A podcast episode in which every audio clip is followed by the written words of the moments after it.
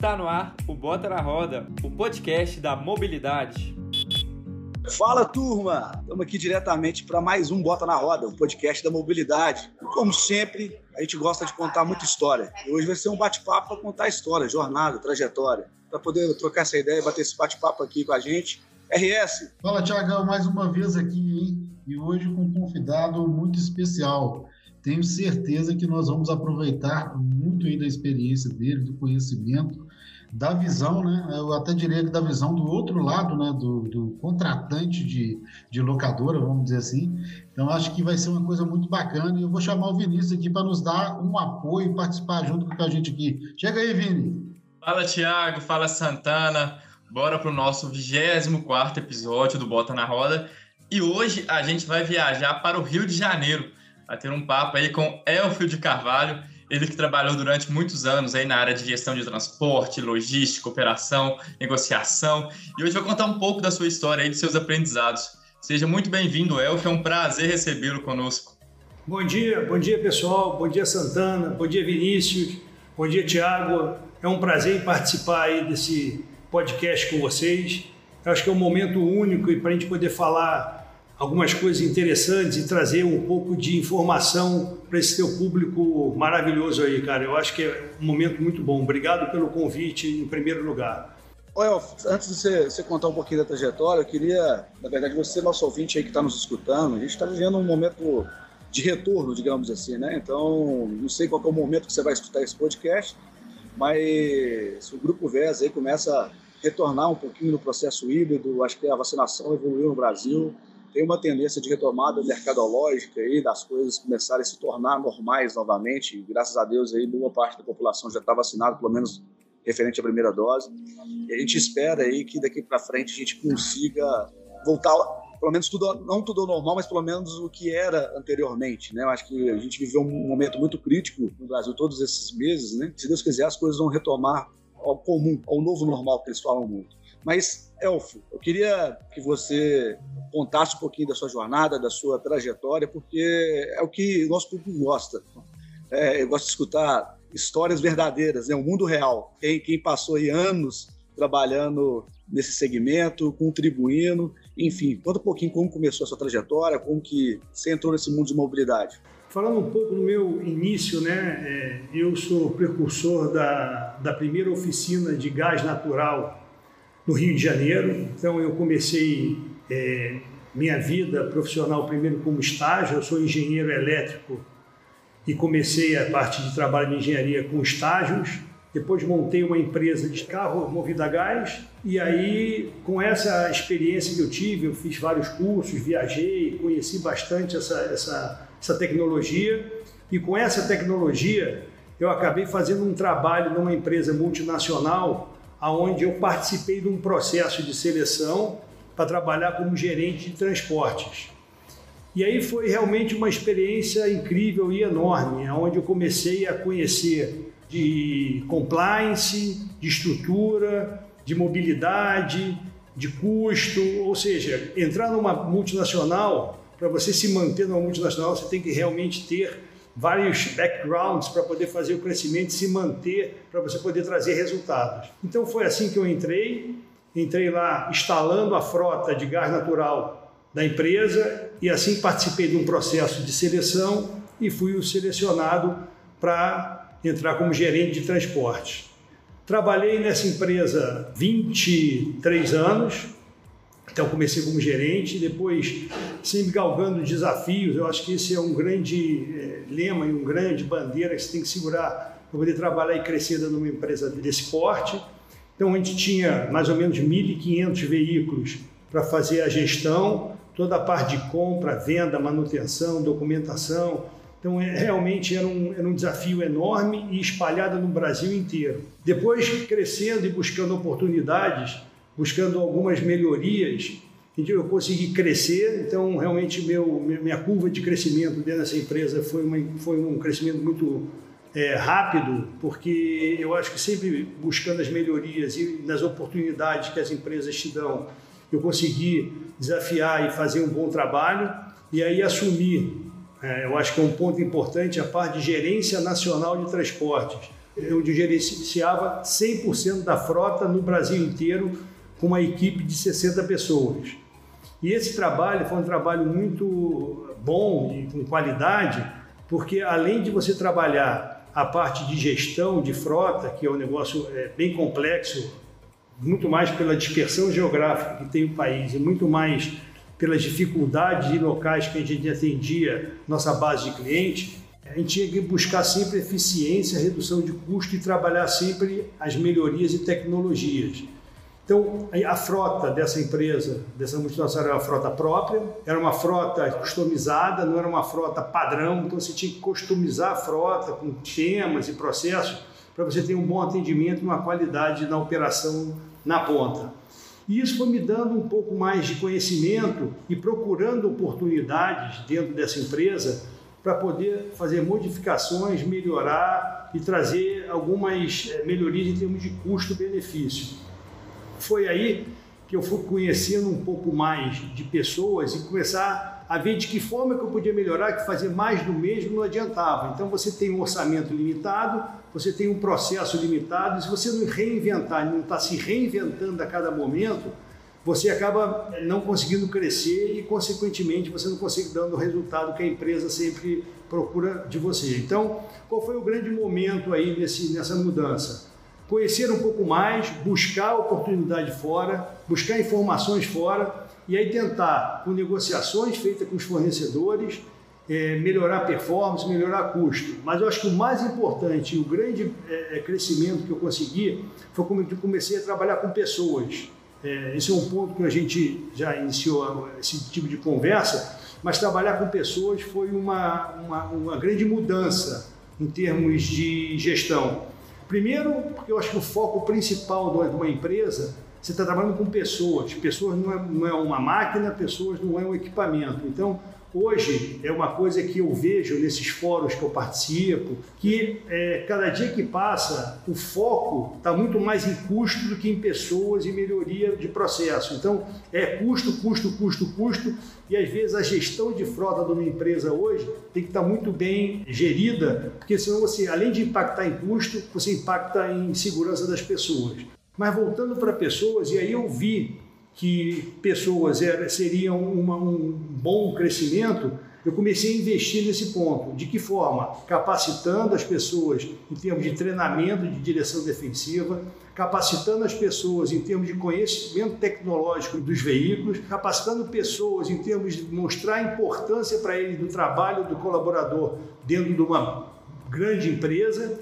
E qual é o retorno que eu tive disso tudo? Além de eu reduzir o índice de acidente, grave, quase a zero, o índice de acidente em número real. E aí o mais importante, o que veio junto é o que eu sempre procurei, que aí você tem é, redução de custo operacional. Por quê? Porque o cara tra trabalha muito mais consciente. E aí você tem também a parte da melhoria contínua, ou seja, você tem um menor investimento nos teus veículos, você tem menor investimento de manutenção, e, consequentemente você tem é, um colaborador que trabalha de uma forma muito mais é, é, simples, muito mais qualificada, e isso teve realmente um grande benefício. Eu até costumo dizer, cara, que a gente reinventou né, essa parte de treinamento, que eu, que eu fiz treinamento prático com as vans da empresa. Então, eu levava as vans da empresa para um autódromo e o teste e o treinamento, não era um treinamento todo mundo sentado numa cadeira e olhando um, um palestrante estar falando, né? Eu levava os caras para o dia a dia, para a realidade do dia a dia. O cara montava numa van, falava no telefone celular e via a quantidade de erro que ele cometia. Tinha pessoas na, na, na empresa que conduziam o veículo e não, conseguia, não conhecia um ABS, freava e dizia que o carro trepidava então são coisas que parecem banais, mas quando eu comecei era um negócio muito novo. Então ninguém conhecia e era pouco conhecido o ABS, achava que era problema no veículo. E quando eu comecei a fazer esses testes e esses treinamentos com essa empresa que se chama Safety Drive, é uma empresa aqui do Rio de Janeiro, que o dono sempre me apoiou e fez um belo trabalho com a gente lá, em termos de condição de trabalho, qualidade de, de movimentação, eu tive realmente um grande retorno e foi, foi virou benchmark isso dentro da companhia e aí fora da companhia também que as pessoas vieram procurar para ver de que forma que a gente tinha feito esse tipo de trabalho. E o resultado foi muito bom. Eu tive um resultado muito bacana. de fato, né, quando a gente fala de, às vezes gestão de frotas, a gente está falando de gestão de equipamento, né? Mas equipamento ele só funciona se tiver pessoas bem treinadas, bem qualificadas ali. Eu acho que o sucesso de qualquer empresa que tem alguma coisa positiva no mercado está relacionado a um time de alta performance. Mas eu gostei de um ponto que você trouxe aí dentro da sua jornada, da sua trajetória.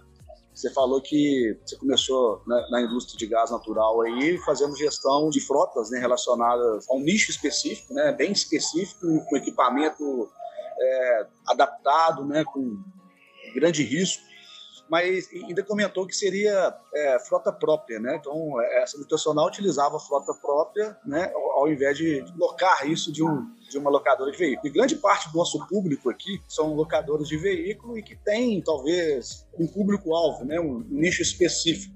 Você que esteve dos dois lados da moeda entende muito bem o que, que um gestor, o gestor precisa dar resultado para a companhia e que às vezes financeiramente para a companhia fazer uma locação, né, terceirizar, tirar esse capex, nesse né, investimento, utilizar o dinheiro que eu gastaria com a frota própria, talvez para poder focar no core business do negócio, com o objetivo talvez de, de crescer, de aumentar a receita. E, e, e, o Brasil, a gente percebe que o Brasil ainda, é, apesar da evolução do processo de terceirização de frota, ainda tem uma oportunidade gigante. Muitas empresas ainda preferem ter, ter, ter sua frota própria. Eu acho que é, para o nosso público aqui que são locadores de como que você talvez poderia ajudar contribuir e mostrar as oportunidades que tem, talvez, de convencer uma grande companhia a utilizar frota locada ao invés de ter é, frota própria, ou talvez, quando é melhor ter frota própria, quando é melhor ter, ter, ter frota locada? Pô, Diago, muito boa a sua pergunta, porque isso era um pouco da continuidade da minha vida nessa empresa. Então, é exatamente o ponto que eu ia chegar. O que, que aconteceu? Depois desse, desse processo todo, o segundo momento na, na, na empresa foi exatamente avaliar se a gente continuaria com frota própria ou terceirizada. Exatamente por causa da quantidade de headcount que você tem, a quantidade de capex, troca de veículo, manutenção e um grupo muito grande de pessoas focada nessa gestão. Como eu falei, eu acho que hoje as empresas estão deixando, né, não sei se todas, mas algumas empresas hoje não estão dando o foco necessário no que diz respeito à gestão de frota, em termos de pessoa e custo. Essa é uma grande preocupação que eu, como gestor, tenho. Então, o segundo momento meu dentro da, da empresa foi exatamente avaliar, terceirizar ou não a frota da empresa. E foram feitos diversos testes, diversos levantamentos, não só com, com pessoas, mas de facilidade de migração.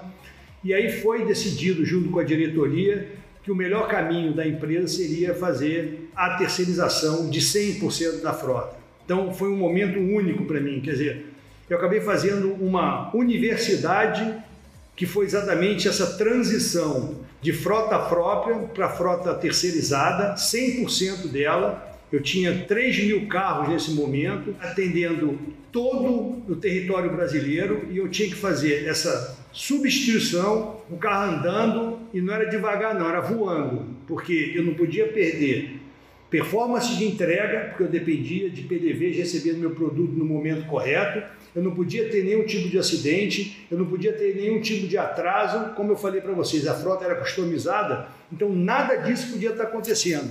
Por quê? Porque eu ia perder produtividade lá na frente. E aí o, o perde-ganha nesse momento fazia parte dessa decisão de terceirizar ou não. Então foi decidido, você reduz o seu quadro de headcount e bota essa parte de gestão para empresas hoje que têm o conhecimento e uma tecnologia muito, mais, muito bem estruturada para fazer esse processo de, de gestão. É claro que essa empresa que vai fazer essa gestão, principalmente na empresa onde eu trabalhei, tem que ter um belo conhecimento, porque realmente a gestão feita com a pessoa, com a equipe própria, tem todos os know-hows que precisa. Então, eu acho que o momento de migração tem que ser um trabalho muito é, rápido, perfeito, mas com muito conhecimento, para que você não perca nada em termos de qualidade. E assim foi feito.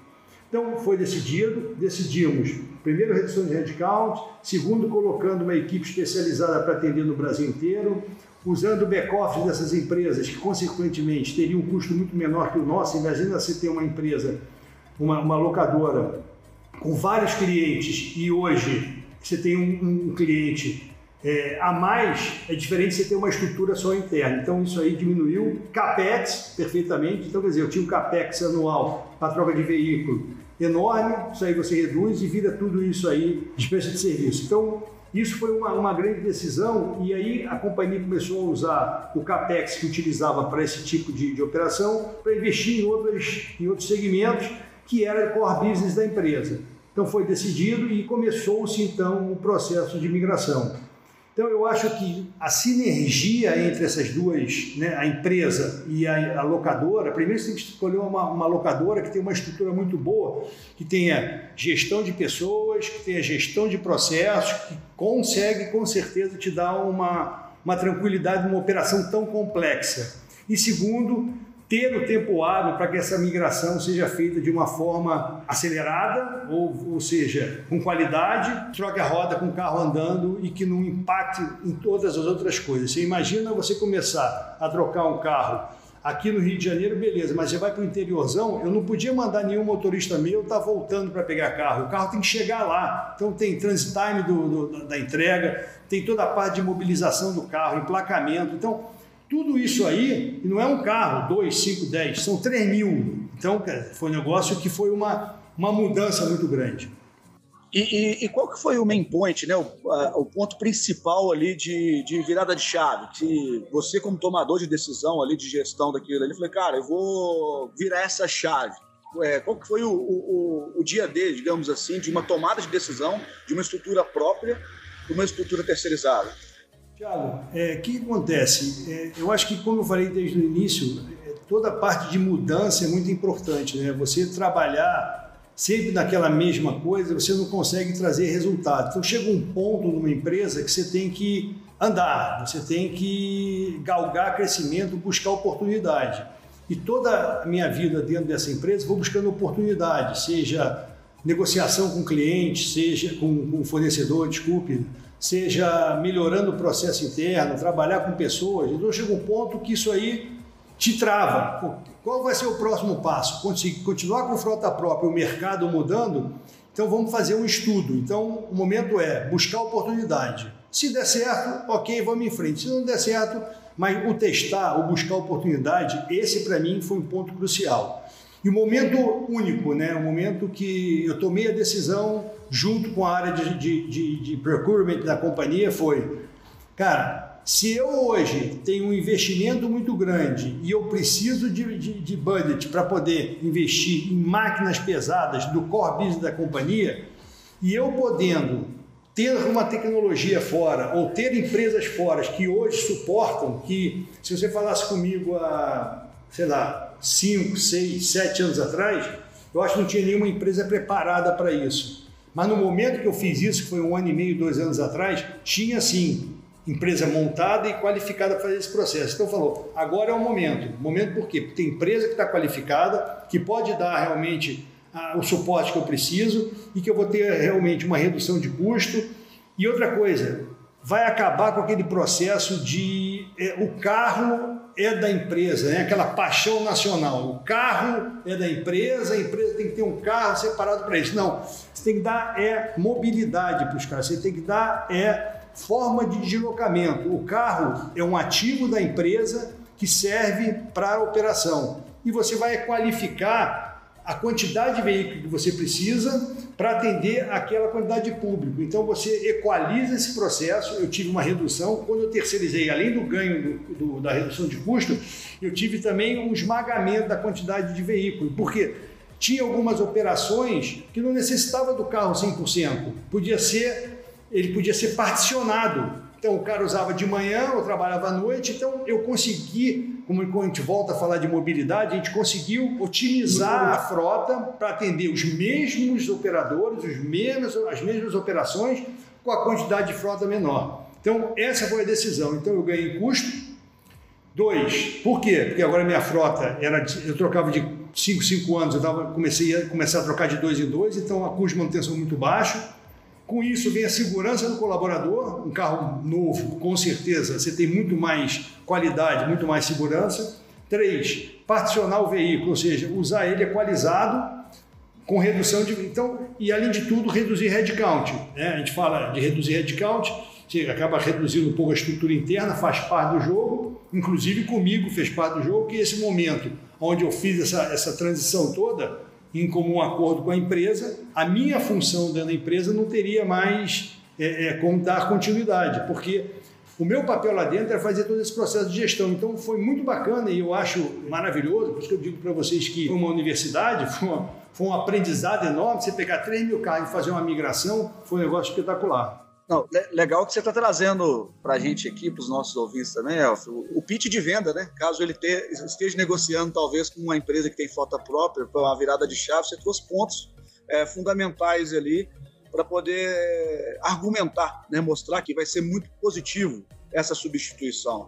Agora, escolher o parceiro correto, né? Você tinha uma, um equipamento muito adaptado, muito específico, né, para aquele nicho de negócio, né? Então, como escolher um parceiro correto, um cara que tenha talvez um conhecimento verticalizado no seu nicho de mercado, que consiga mobilizar e desmobilizar frotas com velocidade. Como que aconteceu esse namoro com um parceiro que aconteceu na época e como foi esse, essa escolha especificamente? Isso realmente é um ponto importantíssimo, porque, como eu te falei, muitas locadoras, há muito tempo atrás, não tinham esse background para poder terceirizar ou fazer a gestão, porque a gente fala isso de chamar de fazer a gestão de uma frota do tamanho que tinha, né? Que eu tinha.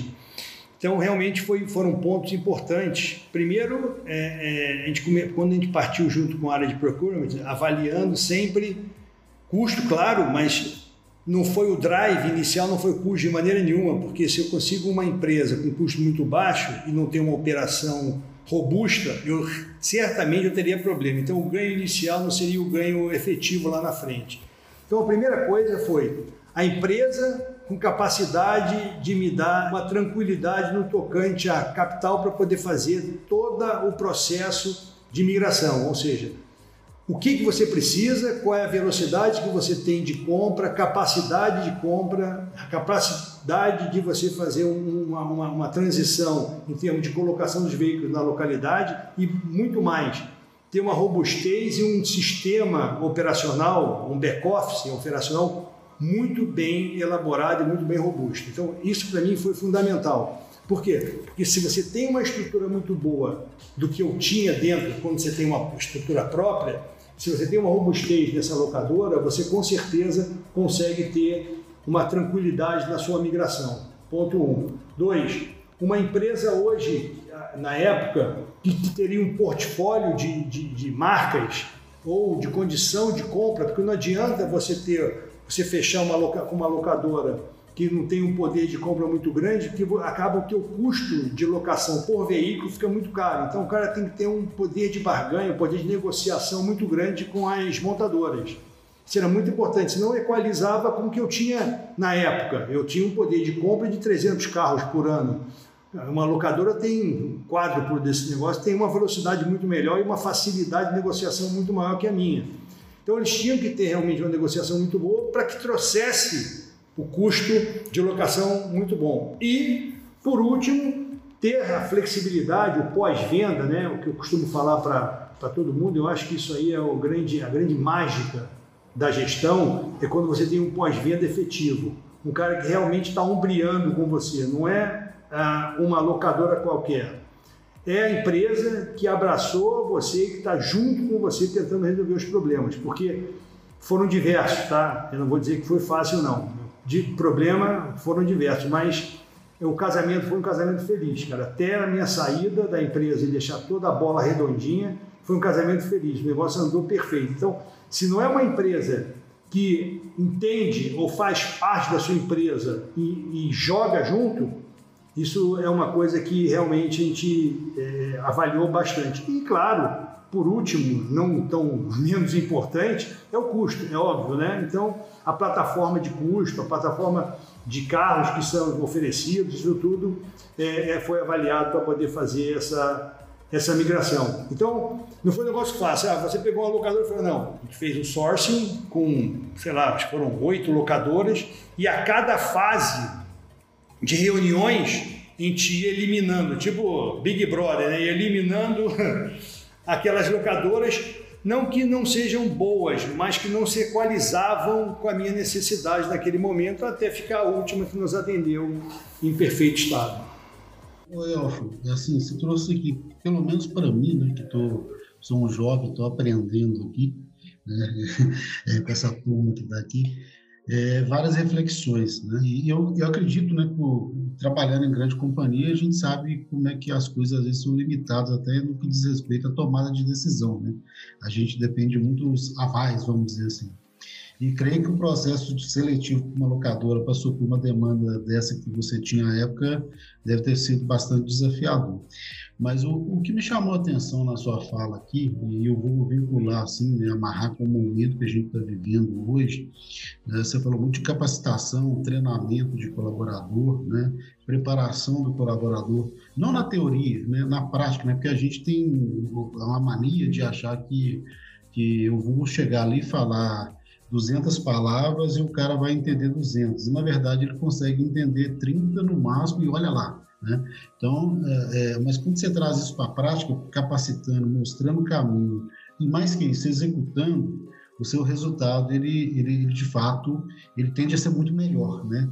E, e quando você pontuou isso aí, isso me chamou a atenção, e, e fazendo aqui uma, um pensamento com o momento que a gente está vivendo, hoje eu até defendo dentro dessa empresa que eu ainda sou sócio, que a gente vive uma crise de recursos humanos, né? Até em função da própria pandemia. Então, muitas pessoas se afastaram daquilo que viviam no dia a dia, deixaram de encontrar os companheiros de trabalho. Né? Então, isso aí acho que mudou muito a cabeça das pessoas mesmo. Né? Então, eu penso é, que, que isso, é, realmente, essa aproximação, esse trabalho prático, né? prático de dia a dia com as pessoas, faz um resultado melhor. Dentro, da, dentro dessa vivência que você teve, dessa jornada toda que você, que você vivenciou dentro dessa grande companhia que você trabalhou, a sua percepção também é essa, é essa dessa aproximação do treinamento mais prático que teórico. É aí que a gente encontra de fato o resultado? Santana, sim.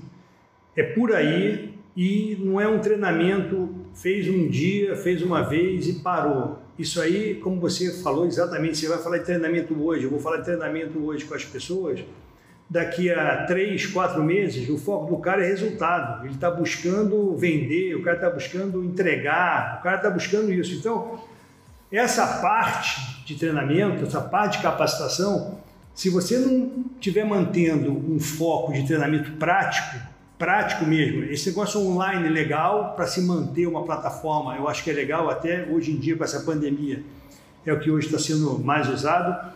Mas quando você fala de um processo prático, onde você coloca o cara, o cara numa, numa pista, onde você coloca o cara para falar, e aí você mostra realmente os problemas que estão acontecendo em termos de estrada, de morte, e até bota como exemplo alguns fatos ocorridos, que uma coisa que a própria empresa tem alguns acidentes internos, que você começa a mostrar que acontece não é com o cara lá, da, lá longe, não, é o cara daqui, é um colega teu de trabalho.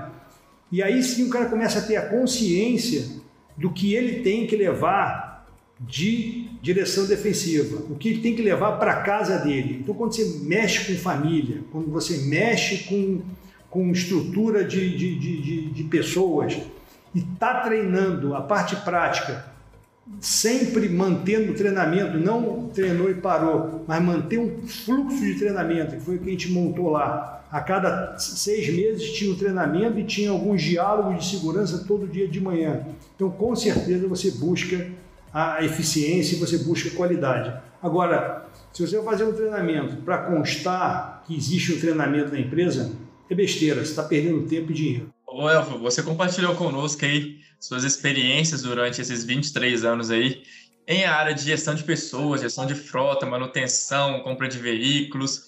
E eu tenho certeza que você passou por grandes transformações nesse período, inclusive a digital. Eu queria que você pontuasse aí como foi lidar com essas mudanças tecnológicas nesse período e como se adaptou, como você vê elas, como você vê a melhor forma de oferecer e se adaptar a essas novas tecnologias. Vinícius, realmente a mudança digital é uma coisa que se você não se adequar numa, numa gestão ou em qualquer coisa que você faça hoje, você fica realmente obsoleto, né? Então, quando eu assumi a gestão de frota há 15 anos atrás, você realmente não tinha quase nada de tecnologia, né? O ABS, como eu falei no início aqui, era uma coisa que se tivesse era carro de luxo e carro importado, né? Hoje é uma realidade. O, o airbag é a mesma coisa. E aí você começa a trazer tecnologias embarcadas em carro que te ajudam a fazer uma gestão muito mais composta, como a telemetria composta com a gestão de processos. Então, você hoje você consegue controlar o teu colaborador na rua, seja para fazer a performance de trabalho dele de entrega, como a performance dele, de, performance dele de direção. Você tem toda a parte de um sensor embarcado em carro, um sensor de fadiga que mostra como teu colaborador está tá conduzindo. E além de tudo, aí você traz toda essa tecnologia para o seu back-office e aí você tem também uma forma de gestão de custos, gestão de processos, que a parte digital te dá um, uma, um controle, uma, uma, uma necessidade de, de, de, fazer as coisas acontecerem com muito mais facilidade, com muito mais certeza e com mais, muito mais precisão. Costumo dizer que a gente montou lá na empresa um, um dashboard digital, onde você tinha em tempo real a, a, forma de direção de alguns colaboradores por cluster. Então você tem a parte de segurança embarcada no carro e a parte de dirigibilidade. Então, quando você traz isso para tempo presente, você pensa, há tempos atrás tu não tinha nada disso, você tinha que, que achar e vinha a multa, você não sabia nem por que o cara fez multa. Hoje em dia, com todos esses aparatos digitais, com todas as informações tecnológicas, você sabe exatamente aonde foi a multa, quem fez a multa, por quê, e você tem como penalizar o colaborador. Não que seja um negócio muito bom, mas se você não mexer com esse processo que está penalizando, você não tem realmente um resultado esperado. Então eu acho que isso vem influenciar e eu acho que isso é uma coisa que está em plena evolução. Né? Eu é, acredito, tenho quase certeza para mim, o futuro é a parte de carros híbridos e elétricos. Isso para mim é uma coisa que vai disparar agora. É, infelizmente, o gás natural é uma coisa que se mantém hoje, mas está acompanhando o custo do petróleo. Mas o meu pensamento e a minha forma de estar tá agindo nesse processo hoje em termos de crescimento, entendendo o mercado, é que a parte da, da, da, da parte elétrica de carros híbridos é uma coisa que hoje vai crescer muito. Eu acho que a gente está só iniciando, é um, é, um, é um pequeno pingo no oceano para o que isso aí vai, vai ser para o futuro, entendeu? Esse é, meu, esse é meu direcionamento. Puxando o gancho nessa, nessa parte tecnológica, um negócio que a gente gosta bastante e às vezes falar do futuro é complicado, né? Porque a gente, se a gente tivesse bola de cristal, seria muito é. mais fácil, né? A gente, não, a gente teria previsto, a gente não teria uma pandemia tão desastrosa no mundo como, como a gente teve. Mas, de qualquer forma, é o seguinte, a gente analisa, tem muito se falar de carros autônomos, né, de, dessa nova tecnologia, pô, de, da Tesla, né, é, nos Estados Unidos, carros elétricos já são realidades, não só nos Estados Unidos, mas na China, né, é, no mundo todo, até mesmo no Brasil, na né, Europa, você tem é, a gente já começa a visualizar alguns carros elétricos e, e, e essa é, mudança de matriz energética é uma realidade de fato. Agora, carros autônomos, como que você enxerga né, com essa nova tecnologia de telecomunicações do 5G, né, com a velocidade mais, a latência da velocidade mais rápida, você, você enxerga que é algo factível, está muito longe? Como que você visualiza isso? É, Tiago, eu acho que carro autônomo é, um, é uma realidade. É uma realidade não a curto e médio, mas a longo prazo no meu entendimento. Acho que isso é uma coisa que vai acontecer sim, precisa acontecer, tá? Eu acho que isso aí é uma coisa que vai estar nesses sendo avaliado e, e, e, a Tesla realmente parte na frente, faz realmente um, um excelente trabalho. Mas eu acho que dando um passo atrás, eu, eu acho que a realidade para carro compartilhado está muito mais próximo. Eu acho que as pessoas têm que tirar um pouco da cabeça aquilo de o meu carro paixão nacional, isso aí não existe mais. Vê hoje a molecada, quem é que hoje quer tirar carteira? Estão usando muito mais aplicativo do que usando carro. Então, eu, pelo menos, esperava chegar meus 18 anos para tirar minha primeira carteira, né? Carteira de habilitação. Opa, vou ter um carro. Hoje em dia, tem essa garotada, 18, 19 anos, não está nem pensando em tirar carteira. Às vezes, tira carteira porque, às vezes, a empresa que trabalha precisa. Então, eu acho que o carro compartilhado é uma coisa que vai acontecer muito próximo. É, esse mercado de locação é um ponto que a gente acabou me comentando, mas acho que é importante frisar. Você comprar o carro, está chegando, acho que no break-even de você estar tá locando um carro, né? você tendo um carro para família locado, então você não tem mais aquela necessidade de estar tá comprando, pagando PVA, seguro. Então, a realidade está muito próxima de você ter um carro locado para atender a sua família, isso caso você tenha necessidade. E o mundo em cima do, do aplicativo, do transporte urbano. Eu acho que a gente tem que melhorar muito, eu acho que esse é o caminho. E aí sim, o segundo ponto, que é um pouco mais longo, que eu acho que é tanto importante quanto, é a parte dos carros autônomos. Porque isso aí te, vai te dar realmente uma, um conforto muito maior e uma redução muito maior de custo também. Então eu acho que nessa, nesse grade de, de, de mudança, eu acho, que, eu acho que é dessa forma que a gente vai conseguir atingir essas metas todas, Tiago. Um outro ponto que eu acho que é relevante, acho que brilhantes suas considerações aí, ó, mas esse é outro ponto que eu acho que é muita realidade do que a gente vivencia hoje, né? Sei que passou por essas transformações, né, é, no executivo de, de multinacional. No passado a gente tinha escassez de informações de dados, né? E a gente tomava muita decisão baseada no feeling, conhecimento e know-how que você adquire na linha do, do, do, do tempo, né? Então você criar medições métricas era extremamente complexo. Hoje a gente tem excesso de métricas, né? Você falou de telemetria, rastreamento, você tem informações de, é, de é, muito específicas e muito detalhado de tudo. Então a gente está vivendo o antagonismo é, do que a gente já viveu no passado. A gente tem muito excesso de informações e dados. Como que hoje você enxerga, como que, por exemplo, na sua jornada você se policia para poder focar nos dados, nas informações que realmente importam, né? não ficar gastando tempo, talvez, com excesso de informação que, que é importante ter a informação você precisar buscar, mas que talvez ela não ela não está te direcionando para o caminho correto. Pois é, isso é uma boa pergunta e é exatamente o que tem acontecido, que você escuta muito sobre isso. Você tem hoje, às vezes, uma bazuca para matar formiga. A verdade é essa, cara. Você tem tanta informação, tanta informação que você acaba às vezes não usando as informações em pró a sua, a sua gestão. Então eu acho que o segredo disso primeiro é o seguinte: entender que tipo de equipamento e que tipo de informações você precisa, dar um passo atrás, não é sair botando todos os equipamentos, é dar um passo atrás. O que, que eu preciso? Eu quero fazer gestão de pessoas, eu quero fazer gestão de informação, eu quero fazer gestão de entrega, eu quero fazer. Quais são os, os pontos KPIs que você precisa para você poder montar esse processo? Ah, eu tenho aqui 10 KPIs. Com esses 10 KPIs, você vai procurar uma ferramenta que te atenda dessa forma e que monte um dashboard para te dar as informações corretas, para você ter as informações com velocidade. Não adianta você ter um quilo de informação, eu já vi isso muito, isso que acabou de colocar, não é um negócio normal, é, né, é um negócio normal acontecer, porque às vezes você tem tanta informação e a pessoa não sabe nem para onde vai pegar a informação. Então, você montando um dashboard equalizado, que te dê o resultado em tempo real, que para mim é o mais importante hoje, esse negócio de, ah, no final de semana recebe todas as informações, não, você tem que ter uma, uma, uma, uma um sistema, um processo, uma ferramenta que te dê o resultado em tempo real, porque a cada segundo, a cada minuto, você não tomando uma decisão, você pode perder muito mais na frente, seja na parte de segurança, seja na parte de entrega, produtividade. Então, para mim é tempo real. Então tem que ser um dashboard equalizado, com as informações muito bem preparadas, para que você tenha poder de negociação e poder de decisão na hora. E não adianta, ah, eu tenho uma, uma, uma, informação que chega no meu dashboard no final do dia, aí quando eu for para casa eu vou dar uma olhada no que aconteceu. Não, é melhor não ter.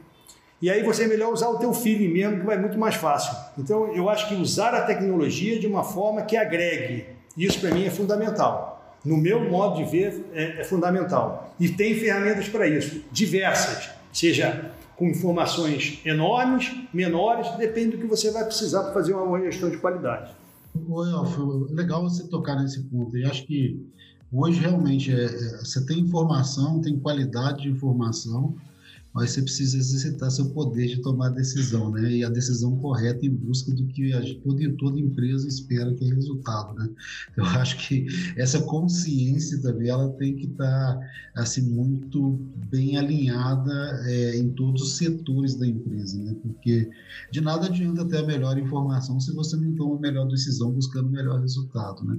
Então acho que, que, que é registrar isso também para gente para o nosso público e até porque não só não basta só informação, tem que tomar a decisão é, correta, buscando o melhor resultado. Perfeito, Santana, é isso mesmo. Eu, eu particularmente achei sensacional esse podcast aqui, eu acho que uma aula, né? uma aula de gestão, uma aula de, é, de informação, acredito que o nosso público também gostou bastante, mas a gente chega no momento do nosso podcast aqui, que é o momento mais esperado, é o nosso famoso ping-pong, e o Vini vai tocar com você esse ping-pong. Olha lá, Elf, me conta aí, quem te influenciou? A vida, né? A gente vai aprendendo muito, mas eu acho que um ponto crucial em termos de aprendizado são as experiências que você vai adquirindo ao longo da sua vida, entendeu? Eu não tenho quem me influenciou, e sim várias pessoas que me influenciaram e que me ensinaram muito. Eu acho que metade do que você forma hoje em termos de conhecimento é que você tem a capacidade de escutar e de aprender com as pessoas. Qual livro você está lendo neste momento? Ah, depois dessas mudanças de saída de empresa, eu estou lendo um livro chamado Mindset, que é um livro que te traz várias mudanças e performances e formas de, de, de você se reinventar. Uma fonte de informação eu uso muito o Google e, como eu te falei, as pessoas, né, cara? Troca de informação, networking. Eu acho que essa é a palavra-chave de conhecimento. Eu acho que o networking hoje, se as pessoas não fazem, devem fazer, porque cada um tem uma forma de pensar e quando você entende um pouco de cada um e ter a, a, a sensibilidade de poder escutar, eu acho que essa é uma bela de uma fonte de informação. O que você não abre mão? Transparência, honestidade, não abro mão, de maneira nenhuma. O que você odeia, não gosta de fazer? O que eu não gosto de fazer? Ah, às vezes, deixar de fazer. Na verdade, não é que eu não gosto de fazer, eu não gosto de ser chamado a atenção de uma coisa que eu não fiz, né? Eu sou um cara muito detalhista nas coisas que faço e que tento fazer da melhor forma possível. Então, quando eu não consigo atingir essa, essa, essa meta, então é uma coisa que me incomoda, vamos dizer assim. Não é que eu não deixe de fazer, né? Me diz um hobby, o que, que você gosta de fazer no tempo livre? Ah, eu sou um cara, primeiro, sou apaixonado pela minha família, né? Isso é uma coisa que para mim é o número um. É família, filhos, isso é, é uma coisa que é de ouro e que eu não abro mão de maneira nenhuma.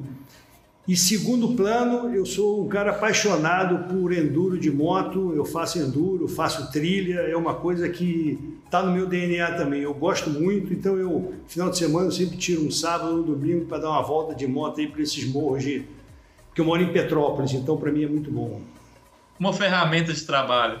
Ah, o computador, né? Hoje, sem o computador, sem a internet, você está meio alienado ao mundo, né? Hoje você tem dependência de computador e telefone celular para se conectar com o mundo, principalmente agora na época da pandemia, né, Vinícius? E para terminar, qual foi o seu maior aprendizado na sua jornada? O maior aprendizado da minha jornada, primeiro é saber ouvir. Isso para mim, eu acho que é uma forma importantíssima para você galgar o seu crescimento. Eu acho que saber ouvir para mim me ajudou muito porque às vezes controla a sua ansiedade, você aprende muito. E movido por desafio, né? Você tem que estar sempre se desafiando a todo momento. Você não pode parar. Por exemplo, eu trabalhei numa multinacional, saí de lá. Ah, agora minha vida acabou. Não, muito pelo contrário. Eu passei, como eu te falei, eu passei o outro, outro lado do balcão e hoje estou fornecendo serviço. Então, se você, se você não trouxer trazer de, tudo de melhor do que você aprendeu e poder aplicar, então a sua vida realmente não tem, não tem sentido. Então, o se desafiar a todo momento, isso para mim é fundamental. Elfio, muito obrigado por compartilhar suas histórias, quantos aprendizados nesse episódio, episódio muito rico. Obrigado por ter aceito o nosso convite. E amigo ouvinte, até o próximo episódio. Pessoal, eu que agradeço. Vinícius, Santana, Tiago, excelente papo. Foi um aprendizado para mim também. Eu acho que é muito bom participar e poder trocar essas informações com o público de vocês aí. Espero ter, ter ajudado e estou sempre à disposição do que vocês precisarem. Eu que agradeço o convite. Grande abraço, turma, e até a próxima.